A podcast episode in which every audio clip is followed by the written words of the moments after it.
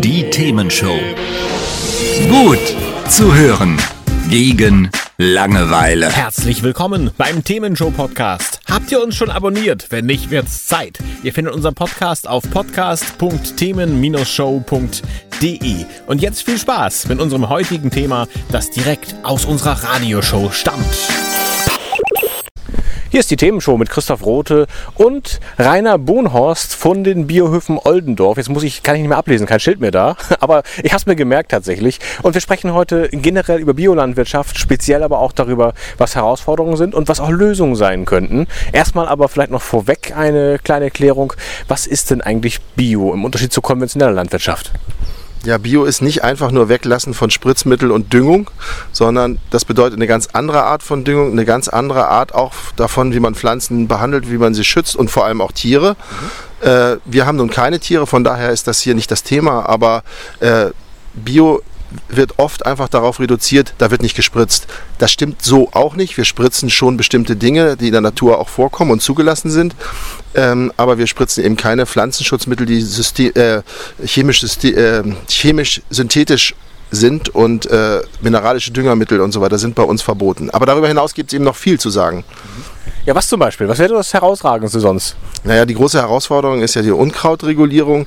Wir hacken sehr viel, wir ähm, häufeln unsere Kartoffeln mehrmals und striegeln sie dann wieder runter. Was heißt denn das?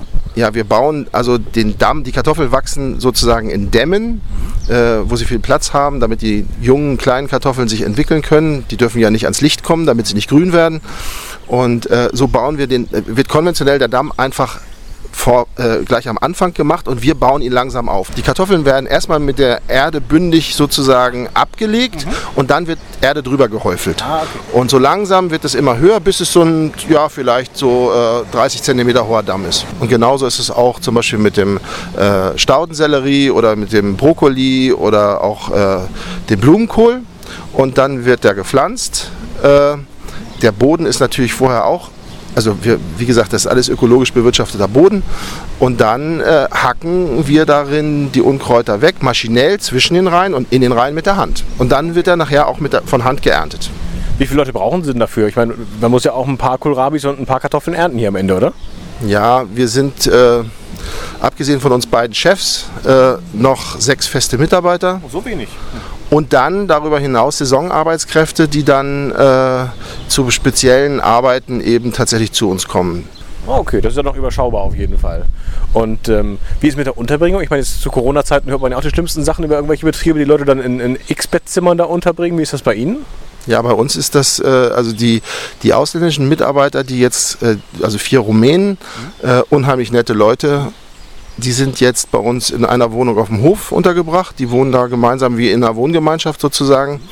Und äh, weil es das erste Mal ist, dass wir tatsächlich äh, rumänische Mitarbeiter bei uns auf dem Betrieb haben, gab es natürlich in dieser Zeit mit Corona auch echte Probleme, die hier äh, herzubekommen. Die sind also sozusagen mit dem Flugzeug gekommen, ist ja auch überall in den Medien gewesen. Ähm, und äh, mussten dann erstmal in Quarantäne auf dem Hof und deswegen, äh, das ist alles ein bisschen Ausnahmesituation dieses Jahr, aber äh, bei den wenigen Leuten, die jetzt bei uns sind, ist das auch durchaus machbar. Also es ist kein, kein so großes Problem. Jetzt ähm, steht hier hinter uns ein Schild Bioland. Das haben Sie auch schon ein paar Mal gesagt, dass Sie ein Biolandbetrieb sind.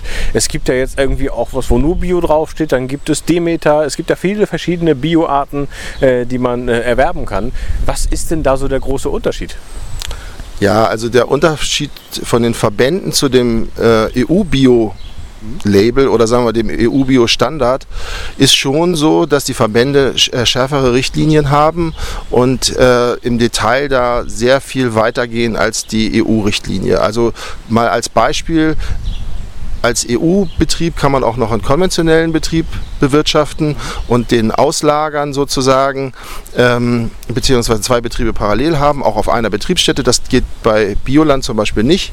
Ähm, die Bio Richtlinien, also die, die Verbandsrichtlinien gehen in der Düngung, im Pflanzenschutz, äh, sogar in den Sozialstandards mhm. weit, weit darüber hinaus. Okay. Haben Sie so ein, so ein, Beispiel, wo es sich am meisten auswirkt? Also zum Beispiel hatten Sie jetzt gesagt, Sie äh, dürfen fast nichts auf die Felder bringen und spritzen. Ähm, ist das im EU-Bio auch schon so oder ist es da noch anders? Ja, Im EU-Bio-Bereich ist es zum Beispiel so, dass man mehr äh, Stickstoff zukaufen darf. Kein mineralischen Stickstoff, aber schon organische äh, Düngemittel. Und äh, das ist bei uns wesentlich mehr eingegrenzt. Das heißt, wenn ich als Verbraucher jetzt sage, okay, ich möchte ein bisschen darauf achten, ich möchte Bio kaufen, ähm, dann kann man immer noch mal differenzieren. Äh, möchte ich den EU-Bio-Standard nehmen, der dann, wie wir jetzt gehört haben, schon mal was ist? Oder nimmt man dann eins von den anderen äh, Siegeln, die dann noch ein bisschen strenger sind? Und äh, solange das aus Deutschland kommt und aus der EU, äh, würde ich da immer meine Hand für ins Feuer legen. Wir werden so stark kontrolliert, dass alles, was unter dem EU-Label angeboten wird, auch in Ordnung ist. Aber ähm, die Verbände gehen eben einen weiten Schritt darüber hinaus und da gibt es nochmal extra Kontrollen und extra Richtlinien. Und wenn man auf Nummer sicher gehen will, dass man da wirklich äh, den, den richtigen Weg unterstützt, äh, denn die Verbände setzen sich eben auch für Ökolandbau politisch ein, mhm. dann ist da einfach äh, das die erste Wahl für mich. Und mir macht es Spaß, äh, gesunde Lebensmittel zu erzeugen und äh, nicht Massenware. Mhm. Wunderbar. Und gleich sprechen wir darüber, wie man das noch besser automatisieren kann. Hier in der Themenshow. Hat's euch gefallen? Sagt's weiter. Habt ihr Feedback? Sagt es uns. Studio at themen-show.de oder per WhatsApp 040 52 11 01 52. Mehr Podcasts von uns gibt's unter podcast.themen-show.de. Themenshow.